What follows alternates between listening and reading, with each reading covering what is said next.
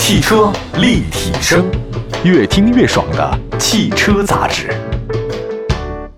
各位大家好，本期的汽车立体声又跟朋友们见面了。大家好，我是董斌啊，草头董彬彬有礼的彬，我是董斌。今天跟大家说的是二零二零年五月份的汽车保值率的一个研究了。保值率这个话题我还是比较喜欢说的。什么东西它能够越来越保值呢？给大家提出这样一个思考。那节目的最后呢，我再跟大家说一下啊，什么东西是越来越保值的？其实很多新人买车的时候呢，往往可能会在意这个车的外形啊、漂亮啊、颜色呀，啊，甚至一些价格上的优惠。但真的老司机不会想这些东西。呃，老司机想的更多的，其实可能就是这车掉不掉价啊，保值率的问题。我觉得，毕竟现在还没有人能把一辆车开到报废吧，很少。我到现在为止呢，第一辆车开了十几年吧，第二辆车我是零八年买的，零八年现在还没有换。当然，这两辆车都是同时开的啊，这没有毛病。我看过一个数据，说现在人换车基本上是五六年就换一次，在之前的话呢是七八年，现在是五六年，可能我觉得以后这个速度会更快啊，三四年就换一次。所以，如果你这个车不是想开到这个报废的话，你要在意保值率这个事儿。其实大家应该都往这考虑考虑，不会亏本嘛。今天我们在说五月份到底有哪些车保值之前，我先说一个我个人认为最不保值的一个车型是什么？你开出去掉价啊，谁买谁后悔的，就是众泰。不知道为什么这种车型前两年那么的火啊，那那卖的太疯狂了，还叫保时泰嘛，对吧？但什么车好呢，我就给你搞什么车。什么车那么火呢，他就把车买过来，一比一的给你复原外壳，内在的东西呢就毫无品质可言。但外形的话呢，给你搞得很漂亮，还得 cosplay 一下。大街上你一大堆都是那个买看凯宴啊，实际上其实都不是，都是保时泰。大家圆了很多梦，但实际上。这个车不行，后来随着各位现在的这种文化素养提高很多，大家慢慢开始鄙视这个车了哈。而且这个车型就是这样，你这个厂子都不行了，大家开始鄙视你了。你这个车你要再卖的话，你还能卖出价格吗？我认为这个品牌是很糟糕的。还有呢，就是这个品牌很好，可是它出了一款车，它就拼命的降价。比如一开始定十万，结果上市以后没两天呢给你了八万，过几天是给来个七万，再出了一款新车，根本就防不住啊。你二手车最大的风险就是新车降价，可是偏偏有些车它推新车没两天，它要给大降价。你卖新车，你卖这么高的价格卖给谁的？那你等于让第一批买这个车的人变成小白鼠啊！所以这种二手车也根本是不保值的，啊，就是这两点，一个是众泰我说了一下，另外一个就是刚上市就打折的那些疯狂打折的车型，你们这个真的是不太好。我们接下来就说一下这五月份的汽车的那个保值率。中国汽车流通协会发布了一个五月中国汽车保值率的研究报告啊，为了提升车型保值率，拉动二手车的销量，不少车企呢在以官方的形式呢进行二手车方面的推广。奥迪呢二手车的官方认证，雷克萨斯也有认证二手车啊。品牌方面的话呢，上汽荣威、名爵啊，反正都有。各个主流品牌的话呢，都搞了一个合资的这个二手车，盘活了很多经济。那么其实这样的话呢，也对二手车的保值率呢，这个品牌是有帮助的。在合资品牌当中啊，我们先说一下合资品牌保值率 Top Ten，日系车占了半壁江山，而德系车呢，相比上个月呢略有回升，占了四席。起亚成为了韩系唯一上榜的这个品牌。榜单中啊，丰田、本田保值率呢都有所下滑，但本田、丰田依然还是占据榜单前两名。这次榜单比较意外的是呢，就合资品牌的 Top Ten 里面，大众、宝马、奥迪有着很高的保有量，但是它的保值率却排在了马自达、三菱之后。各位。这个原因是什么？就是因为大众、宝马、奥迪最近大幅度降价，那没办法嘛，加车积的比较多，奥迪降价降成什么样了？大众也是拼命加价，卖不出去嘛，啊，对吧？它生产量那么大，所以就掉价了嘛。马自达三菱虽然卖的不够多，但是呢，它市场就这么大，喜欢人真喜欢，肯定保值率高了。那除此之外的话呢，美系车再次无缘榜单啊，这个呢，就是因为美系车是以价冲量的后果，保值率方面，美系车向来不占优势。数据显示，丰田是五月保值率最高的品牌，Toyota 这个保值率七成，本田紧随其后，奔驰以六成的位居保值率第三，也是豪华品牌最保值。奔宝奥哪个最保值？奔驰，然后是宝马，然后才是奥迪。我们再来看起亚吧，起亚其实这两年大家有点消失啊，但是世界年度车里面，在北美地区啊，在很多地方被大家投票卖的最好的，或者说年度设计最棒的是起亚那大型 SUV，叫 Telluride 那款车型。另外呢，起亚呢还有一款车是这个城市用车，叫 Soul，Soul EV 那款车，就起亚真的是咱们国内人不认啊，国际上还是可以的。我们再来看自主品牌吧，保值率变化比较大的啊，自主品牌保值率 Top Ten，五菱上涨迅速，榜单基本是 SUV。自主品牌方面，五菱江铃、驭胜、宝骏三个品牌位居前三位啊。这个状元榜眼探花，状元就是五菱。榜单当中啊，五菱名爵成功挤掉了江淮和奔腾。除此之外，长安、东风风光和魏啊，就是长城那个魏，保值率出现了下滑。其他自主品牌方面的话呢，都出现了增长。五菱位居榜首，你说在情理之中吗？那就是情理之中。五菱啊，上到一二线大中城市啊，下到这个乡村城镇，我觉得你在中国说哪儿都躲不过一个车的影子，那一定是五菱宏光，一定是五菱。而且五菱汽车在车主的心目当中，那就是品质的象征。你开五菱的人绝对不说你掉价。比较令人意外的是呢，蝉联七十九个月的 SUV 榜单的保值率榜首的哈弗，这次只排在第九位，保值率不断下跌。另外还有吉利、奇瑞啊，这个是风头正盛的自主品牌，都没进入榜单前十。这些品牌的话呢，产品种类比较多，中高端的车型销售惨淡，拉低了这些品牌的保值率。而且我认为是跟前段时间网络那些直播的主播们拼命的在卖哈弗和这些车型是有关系的。太掉价了，五折卖车。如果你看到你自己的品牌在他直播间当中是五折，或者说是几万块钱就能买走了，你觉得这车值得你信赖吗？我觉得是难的。那这次上榜的自主品牌呢，都是以 SUV 为主。三年保值率方面，五菱品牌以六成五，百分之六十五位居榜首啊。江铃、驭胜以位居第二。这个江铃、驭胜的 SUV 真的很好。那么同样来自上汽通五菱的宝骏以百分之六十三点四位居第三位。五菱和宝骏两个品牌都进入保值率的排行榜前三，这说明上汽通五菱旗下的品牌有很高的认可度。长安位居第四，欧尚进入前十。高端品牌领克和魏保值率确实是不太高。名爵以百分之五十九的成绩名列第十。荣威、奇瑞、吉利这些自主品牌很可惜没有列入保值率的排行榜前十，证明产品力还是有待提高的。哎，国产车呀，它最大的一个问题就是保值率不是那么高，尤其是中高端。它这个含金量好像似乎还差一点，这到底什么原因呢？能不能让我们这个含金量更高？比如说 V 吧，它保值率好像下跌了，这个现象不是好现象哈。我们休息一下啊，一会儿再说说其他车型的这种不同保值率。大家比较关心新能源嘛啊，待会儿也说说新能源的这个车型啊，一会儿回来。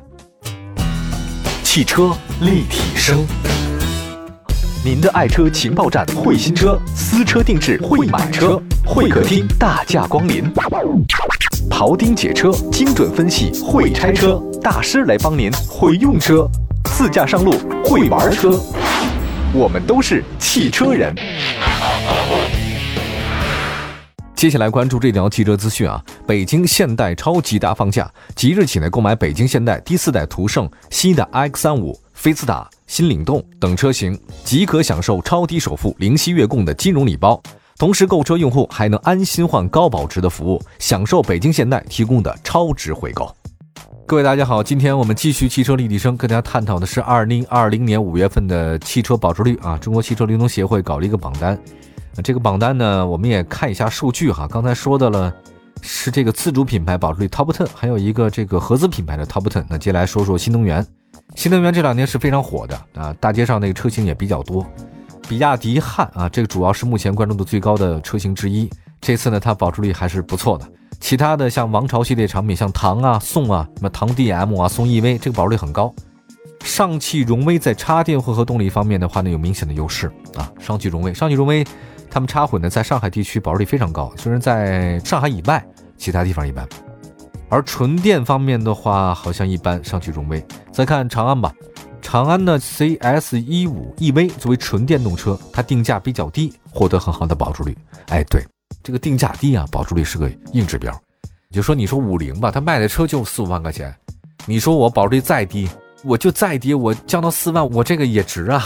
就是一些豪华品牌，除了奔驰以外，哈，就是越贵的这个车型，它可能更多的是什么呢？朋友们，它更多的是附加值，产品附加值，就是说二十万以内的车型，一分钱一分货。二十万以上的车型，一分钱就半分货；如果您是一百万以上的车型，一分钱那就不知道多少货了。那为什么呢？是因为你开这个车不是代表你开这个车而已，它代表了你的开的身份或者你所属的这个阶层和状态。你购买的是它的什么呢？附加值，不是这个车的本身的价值了，对吧？所以越高的车型，当你的附加值如果不存在了，或者说经过这么长时间使用了以后，附加值打折了。真正能让你保值率高的，可能就是你车本身的那个东西，而不是附加的品牌价值了。所以我们要说一下其他的这个新能源车型嘛。那看一下近期上市的这个五菱 mini EV 预售价呢？你知道多少吗？朋友们，五菱 mini EV 预售价才两万九千八。朋友们，低价策略，自主品牌真的是可行的一个策略。五菱 mini EV 才卖两万九千八，你太合适了。这类产品对于纯电动车的话呢，真的是个利器啊！大家关注的新能源车保值率其实远远低于这个燃油车，这是另外一个话题。插电混合车型三年保值率仅仅是百分之四十一，增程式的混动车型保值率只有三十八，纯电动车型的话保值率四十。在具体车型方面呢，特斯拉保值率呢还是比较高的，Model X 九零零和 Model S 七五零达到百分之六十五以上，长安 CS 一五 EV 的保值率是百分之五十四。定价较低是保值率较高的原因。比亚迪旗下的明星纯电动车型是 E 五，保值率仅仅是百分之二十八。纯电 SUV 宋 EV 三百，保值率仅仅三十五。豪华插电混合车型领跑者宝马五三零 LE，保值率只有百分之五十，还是比较低的啊。新能源车型其实回收起来的最大的问题就是大家不了解你的这个车的电池的使用情况，你和充电和放电的状态。有一个重大的 bug，就是大家对新能源，尤其纯电车型的安全性还是有些考量的。自燃事件老是有一些嘛，对吧？这个大家好像看多了以后心里会害怕。还有一个就是它这个电池的保养率、保护率到底是多少？因为它不像汽油车，汽油车它是这样的，它跑的里程是跟它的油箱有关系，并不是跟它其他的配件有关系的。当然也有些关系啊，那是你保养的问题。但是这个电动车就是这样，你不管保养的再好，你这车再干净。里面加了多少配置？可是你的这个电池的使用寿命会随着你时间的流逝，它储电放电量会有问题，这个是没有办法改变的。我觉得唯一能改变的就是尽早的出台相应的新能源汽车的二手车的相关规定，或者说检测标准。可到目前为止，我没有看到出来这个标准的这个情况。而且，现在二手车市场里面，唯一新能源卖的最好的只有特斯拉，没有其他的这种车型，这也是一个现象。其他的二手的这种新能源车型完全没有市场，你放在那边的话都没人买，包括宝马那个 i 三也是。就是那天我去那个新能源市场啊，在北京去看了一下，那一个大厅里面全是新能源的车型，包括北汽一系列，那个便宜的白菜价，但你敢买吗？你不敢买，你不知道这个车还能开多久，你还能开多远？你换个电池的话呢，一个电池组的话好几万块钱，你也花不起。唯一卖的比较好的，还真的就是特斯拉了。这个现象真是挺有意思啊。我们来刚才说到了特斯拉了吧？我们再说一下整体情况来看啊，整体走势来看呢，五月份二手车市场呢正在逐渐的回暖当中。线上车源的话呢，小八十九点二万辆，超过去年同期的八十八点九万辆。此外呢，大家都知道，跟四五月份一样哈，五月份的二手车的价格环比呢也不停的在下降，就是现在车的价格呢是不停在下跌当中的。五月份发生的两个偶发事件，可能会对未来二手车的价格呢造成一定的影响。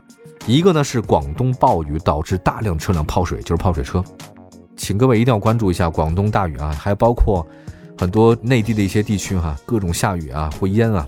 我看那个确实会有些影响，只是大家这次可能关注度比较少。第二个呢是多家厂商发动员工内部购车，价格折扣大啊。期间可能会影响到二手车的保值率，是因为厂家他们很多的都难以为继哈，他不爽的话呢就生产出来怎么办？让员工买，员工买的车型的话呢五六折是很正常的，五六七嘛，但是他们不会开，开完之后就往外卖，所以这个价格是比较低的。在细分市场上，从这次的五月份表格来看出来，小型车和小型 SUV 这两个细分市场根本就不是主流。但是在经济压力比较大的时候，中大型 SUV 和 MPV 的话呢，确实不行了。小型车满足了出行代步的需求，现阶段还是比较追捧的。越小的车型，经济实惠的小轿车和小型 SUV 保值是越来越好。展望二手车的市场未来，可以发现，拥有品牌认证背书的二手车可以带来更大的价值。带动市场整体销量的一个上涨，但是产品背书的时候，他们有一些特殊的要求，比如说公里数不能超过多少，年限不能超过多少。今天这个五月份的保值率呢，说到这边了。同样的话呢，也开始留个扣子。一开始不是说嘛，大家认为什么是最保值的？呃，我其实在这里面想说，保值的东西还真的是挺多哈。那比如说一辆车，你开个十几年、二十几年，或者再开个一百年以后，没准这个可能就是一个古董，那确实是保值。但是我想讲的是，放在四海皆准则的一个东西，什么最保值？是知识最保值的。这个东西你随着时间越久，你积累的越多，这个东西就是越来越保值的。什么都不如这个让你值得更加珍惜的。好的，感谢大家关注今天的汽车立体声啊，这个希望各位多读书，多学习，只有这个才能让我们自己本身越来越保值。这样的话呢，你年纪越大，才不会越来被人嫌弃哈。感谢各位收听我们今天的汽车立体声啊！祝福大家今天过得愉快啊！可以关注我们的各大视频平台，都叫汽车立体声。我们下次节目再见，拜拜。